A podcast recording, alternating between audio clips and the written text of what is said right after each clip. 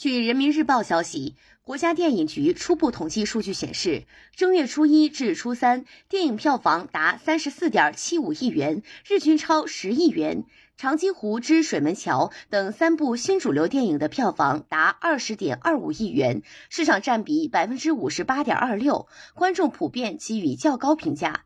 走进影院，可以感受到浓浓的节日气氛和观影热情。许多观众手持电影票，与电影海报合影留念。在做好疫情防控的前提下，影院现场秩序井然，影厅保持较高上座率。据了解，今年春节假期上映的影片题材多样，类型丰富，其中新主流电影成为电影市场的重要支柱，在口碑和票房上取得双丰收。目前，我国已经成为全球银幕数最多的国家，也是全球最大的电影市场。感谢收听羊城晚报广东头条，我是主播姜丽。